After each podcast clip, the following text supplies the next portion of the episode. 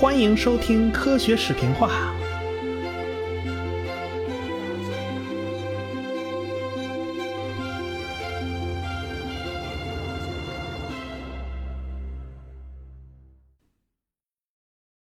上文书说到，智人来到了澳洲大陆，从东南亚那边过来的。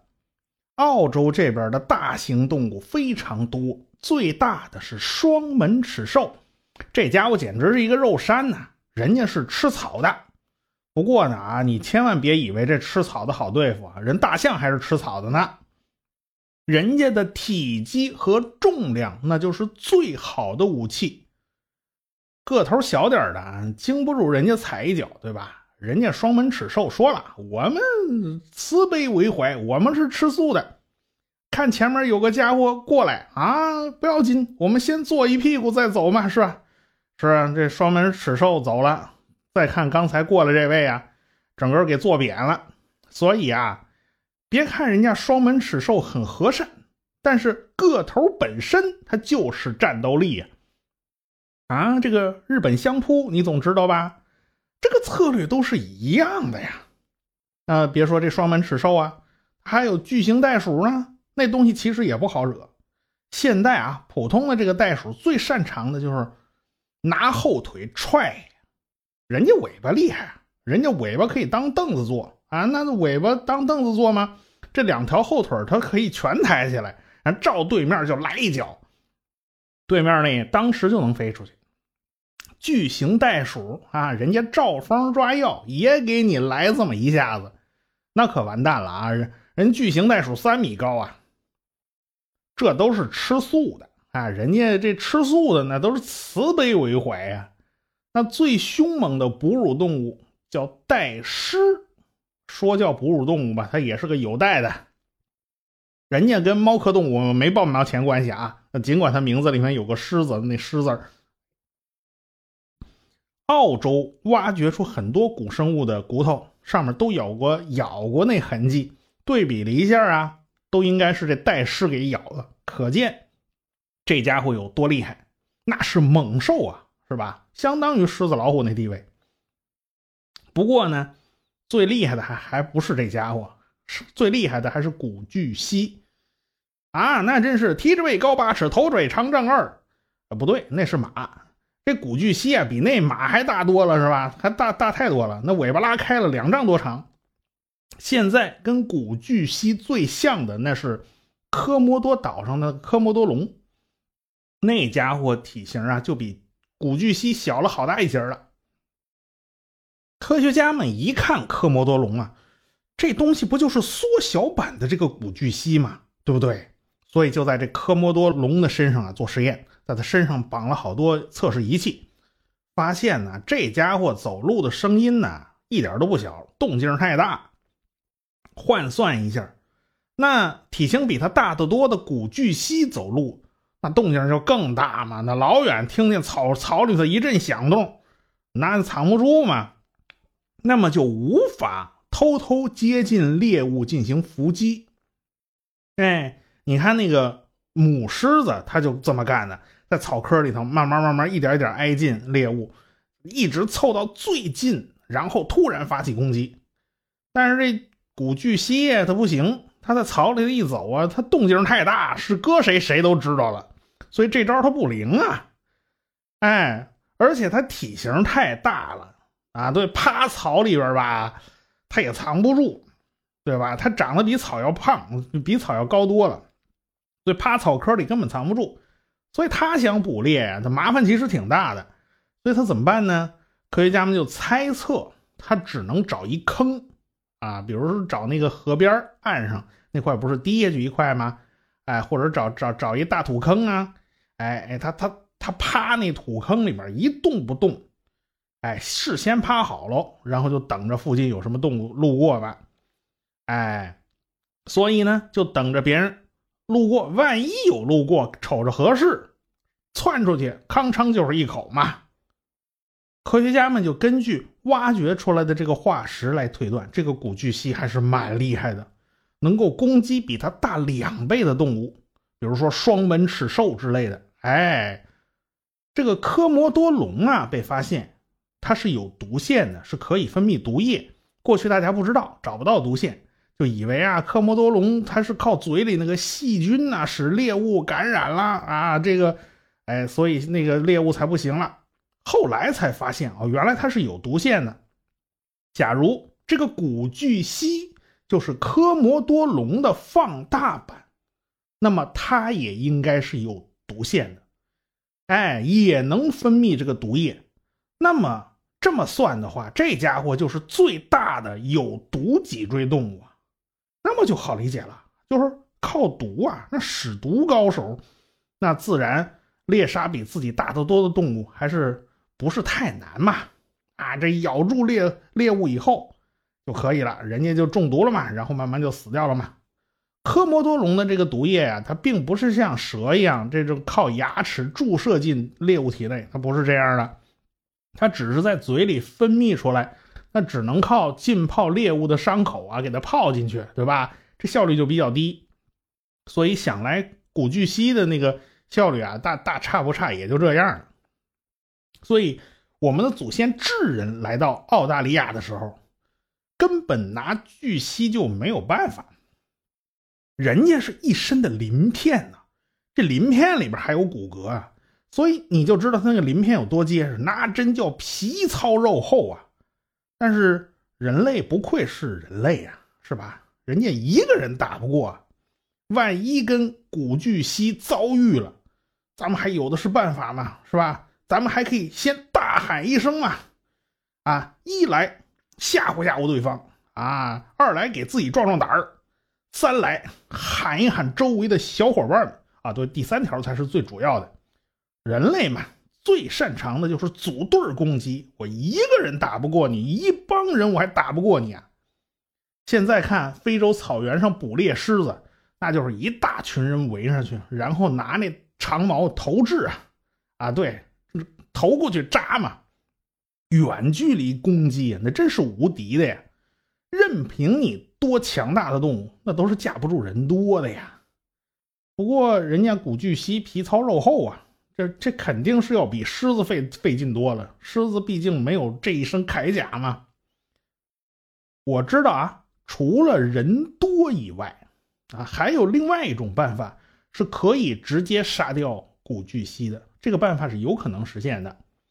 要知道啊，巨蜥是一种冷血动物，也叫变温动物。它们的体温是不恒定的，是随着外界环境的变化而变化的。天气冷了，它们体温就跟着往下降，跟周围的环境温度保持一致嘛。它们体温一低呀，这麻烦就来了，它的动作就会变慢，变得很迟缓。温度一低呀，它们它们整个这 CPU 主频它就往下降。温度高的话呢，这古巨蜥它就特精神，特别暴躁。我们知道很多爬行动物都有冬眠的现象。那蛇钻到洞里头冬眠去了，睡觉去了，是吧？乌龟藏起来冬眠去了，那就是因为温度太低了。咱们还是先进入省电模式吧。啊，这是属于待机模式，这是冷血动物的一个特征吧？你要说它算八个吗？它好像也算个八个。所以，我们作为智人来讲，观察到这一点呢，它并不是太难，它不难发现这种情况。那个时候啊，古巨蜥是分布在整个澳洲的，在比较冷的地方，比如说特别靠南的那地方，它也有。它完全可以利用这个特征啊，咱就趁着一天里边气温最低的时候，比如说凌晨的时候，那时候气温是最低的，哎，黑灯瞎火的不行，咱就等太阳刚出来那一刻发起进攻。那古巨蜥它冷啊。它所以那时候它 CPU 主频它低，这时候它整个身体运动极迟缓，想动它都动不了。哎呀，那那不就挨宰吗？啊，长矛质量比较差，这扎不进去，那就多扎几下行不行？是吧？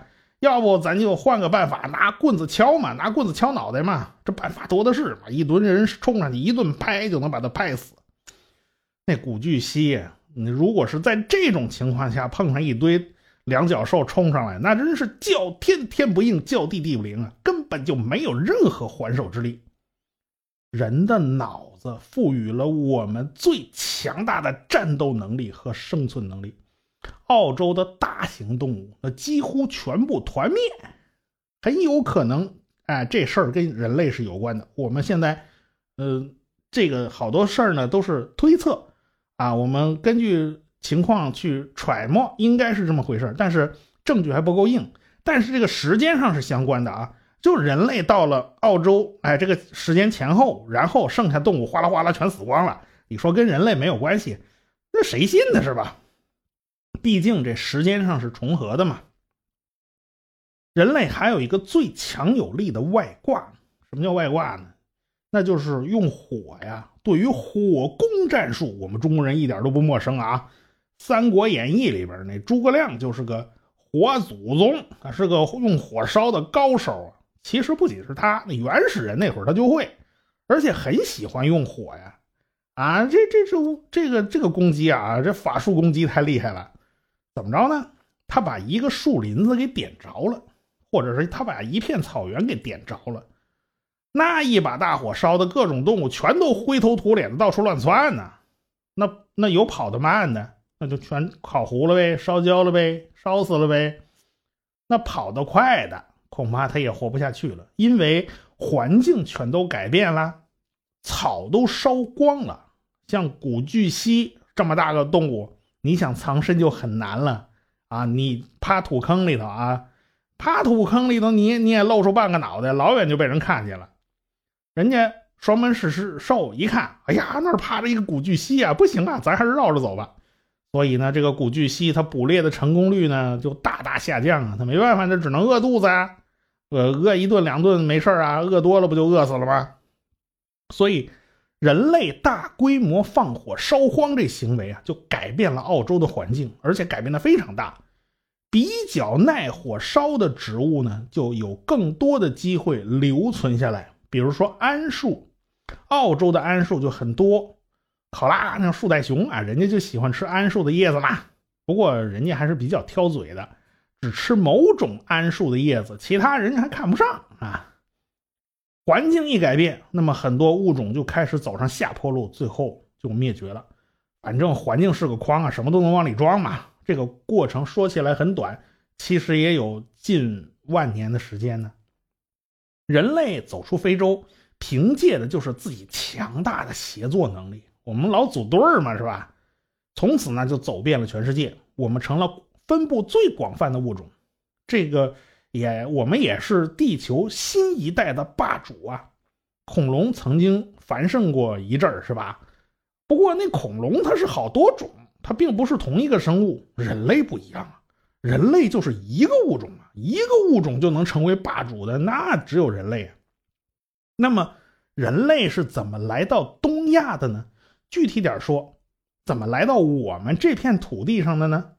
哎，那。这个大概要从四万年前说起了，那时候东亚这边已经是棕色人种的天下了。哎，从非洲一直沿着啊，沿着南亚次大陆的岸边一直走到澳大利亚的这伙人呢，他皮肤都是棕色的。我们黄种人的祖先跟他们不是同一批，我们祖先呢比他们晚了一点他们是一期的，我们是四期的，你知道吧？反正都是从中东那边往往东走嘛。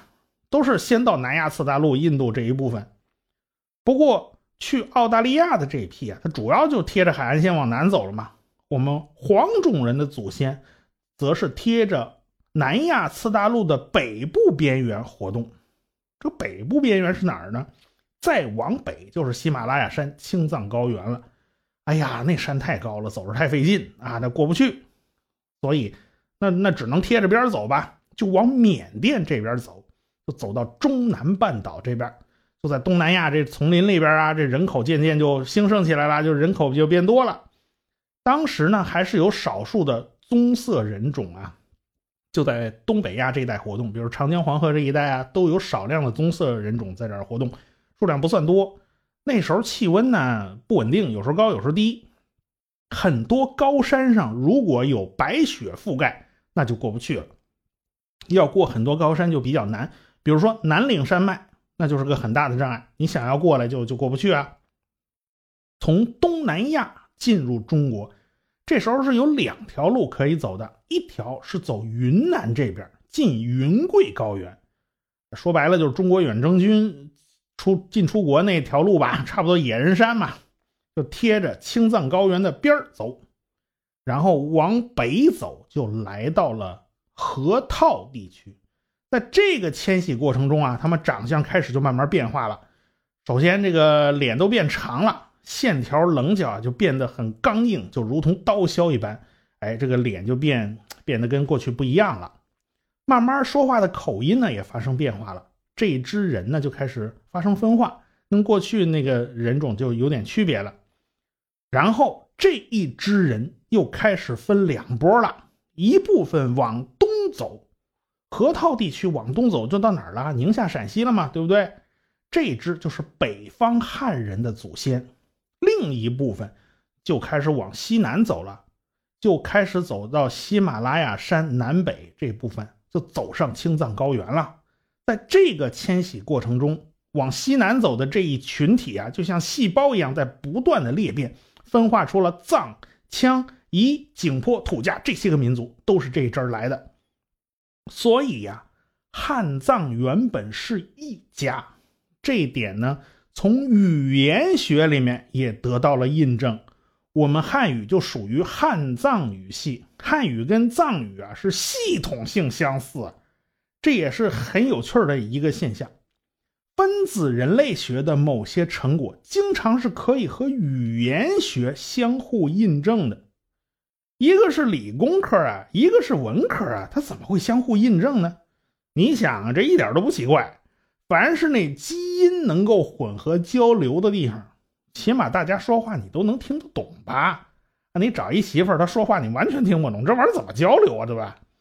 所以，基因传播范围恰恰就是语言能相互听得懂的范围啊。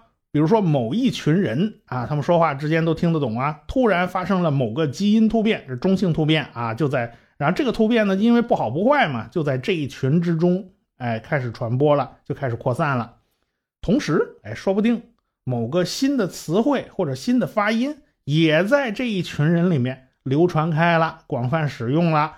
比如说什么喜大普奔这种词儿啊，在在这一群的人人里面就开始广泛使用了。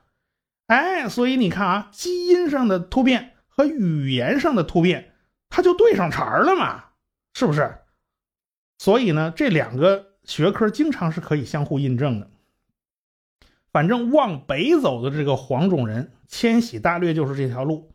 那南边呢？南边这一路他是怎么走的呢？他们是从北部湾附近出发的，就是从两广啊、什么越南北部啊这一块。向北就进入了中国，形成了南方的百越。这个百越这个民族这个词儿，我们听到很多次了吧？是不是？我们在历史课上一点都不陌生。这也就是语言学上的奥泰语系的祖先。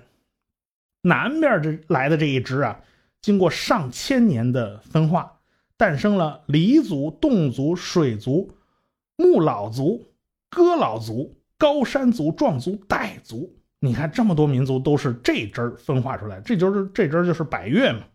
当然，最后啊还是有大部分人都融入了汉族嘛。北路的那一支黄种人里边，有一小部分，哎，往北走的时候，其中有一小部分人掉队了，哎，半道就掉队了。他们大概就在四川那个附近，与四川、云南那个附近，他就掉队了。他们就沿着长江往下游走去了。这群人在中间嘛，我们可以称为中路吧，就在洞庭一带形成了苗瑶语系。过去有人研究啊，长江下游的这个方言，比如说江南这一带啊，那上海恰好就是吴越交汇的地方。哎，吴越这两两伙人呢，互相说话，大家都是听得懂的。因此，语言学界有人就说呀，这根本就是一伙人啊！后来分化成了成了不同的族群，但是做了个基因测量，照着分子人类学的研究结果来看，越人大约是七千年前来到上海的，吴人大概三千年前才来到上海，这根本就不是一路人。越人他们从基因突变来讲。他们其实就是南方的那个百越这民族。哎，有一支他北上了。吴人呢？吴人其实就是在洞庭的苗瑶语系的一哨人马，在往长江下游走，然后遇上了北方南下的这波汉人，然后混在一起同化了，然后再到了上海这部分。反正啊，现在都混起来了，不管哪哪路来的，都是中国人嘛。看外形，已经完全都分辨不出来了。后来汉族怎么迁徙融合，我就不细抠了啊。如今。也有人花几百块钱去测一下自己的基因，看看能不能了解一下自己家族的迁徙史。哎，这还是蛮有意思的一件事儿当然了，人家研究机构采集的基因样本越多嘛，他研究也就越准确啊。这是大家各取所需、皆大欢喜的一件事嘛啊，所以他们也愿意做。奥泰语系形成了以后，就是百越这一支啊，还有一哨人马，他们就一直沿着海岸线一路向北走，他们就不停。这一直走走走走走走到了辽河流域，他们就是阿尔泰语系的祖先。哎，我们知道通古斯阿尔泰语系，比如说我满族，哎，这就是阿尔泰语系的。在那里呢，又一次搞有一民族融合，哎，这伙人后来就分化成了蒙古啊、突厥啊，向东进入朝鲜、日本。然后还有一支向北走过白令海峡，一直踏上了美洲大陆。反正呢，啊，不是原来长江黄河流域不还有棕色人种吗？这棕色人种最后都被黄种人给灭了，当然也伴随着不少混血这种情况嘛。这个过程也很漫长，气候就影响着人的迁徙。千里冰封的状况下。你迁徙你就走不过去嘛，很多地方你就去不了。海平面特别低的地时候呢，去某些海岛就很容易了，因为那时候都是连着的。东亚这边有不少岛屿啊，比如说台湾呐、琉球啊、日本呐啊。棕色人种到东亚的时候呢，去日本还不算难啊，扛着行李拉家带口的走几个月，你总走过去了嘛，是吧？但是等啊，等黄种人到东亚的时候，这这气温它已经回升了，所以日本和大陆之间已经是隔着茫茫大海了。那一阵子，那气候总是跟跟打摆子差不多，时冷时热的，冰期和坚冰期它在不断的交替轮换嘛。所以那棕色人种先到了日本列岛的这一支，就是阿伊努人。阿伊努人就是棕种人呢。后来呢，黄种人技术水平高了，可以造船啦，那才从朝鲜半岛通过九州登陆到日本列岛。你想，过去日本幕府将军啊，那全称叫征夷大将军吗？征夷征的哪个夷？不就是欺负北方的虾夷人吗？虾夷人不就阿伊努人吗？所以这这这都是日本人的老底子啊。还有一部分棕色人种去了美洲。不过最后呢，你去就还是被新去的这个黄种人给灭了。最后美洲还剩下很少一点点棕色人种，因为人口密度小，新技术发明不太容易流传啊。这个问题可能是棕色人种当时碰到的一个大难题，所以呢，他那个技术就不行，老是被黄种人欺负啊。印第安人和西伯利亚的这些个部族啊，有很多地方长得是很像的。算亲缘关系呢，他们也是比较近的，他们都是黄种人嘛。就是人类同一物种之间的这个竞争啊，都是常事儿。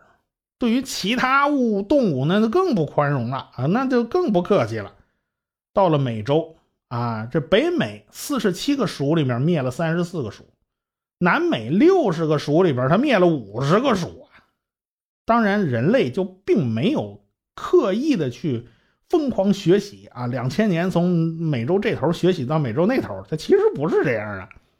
很大程度上呢，是因为改变了环境造成的。反正环境是个筐，什么都往里装嘛。但是我们也知道啊，生态平衡其实挺脆弱的。你把某个动物给弄死，可能其他物种它跟着也灭绝了。你比如说把某某种呃那个吃草的给给全灭了，那那吃它为生那吃肉的，它它也活不成啊。所以它老出现这种系统性的东西，有时候一不小心打破平衡呢，那那那那就就就稀里哗啦多米诺骨牌一样倒下去了，所以就容易出现团灭这种情况。反正啊，现在看来，我们地球表面基本上都被人类全踩过一遍了啊，哪块大陆都踩遍了。那不仅仅是地球啊，我们的卫星月亮也被人类的宇航员给踩过了吗？这是有史以来足迹最远的一个物种了。哦，外星人不算啊，那那东西不靠谱。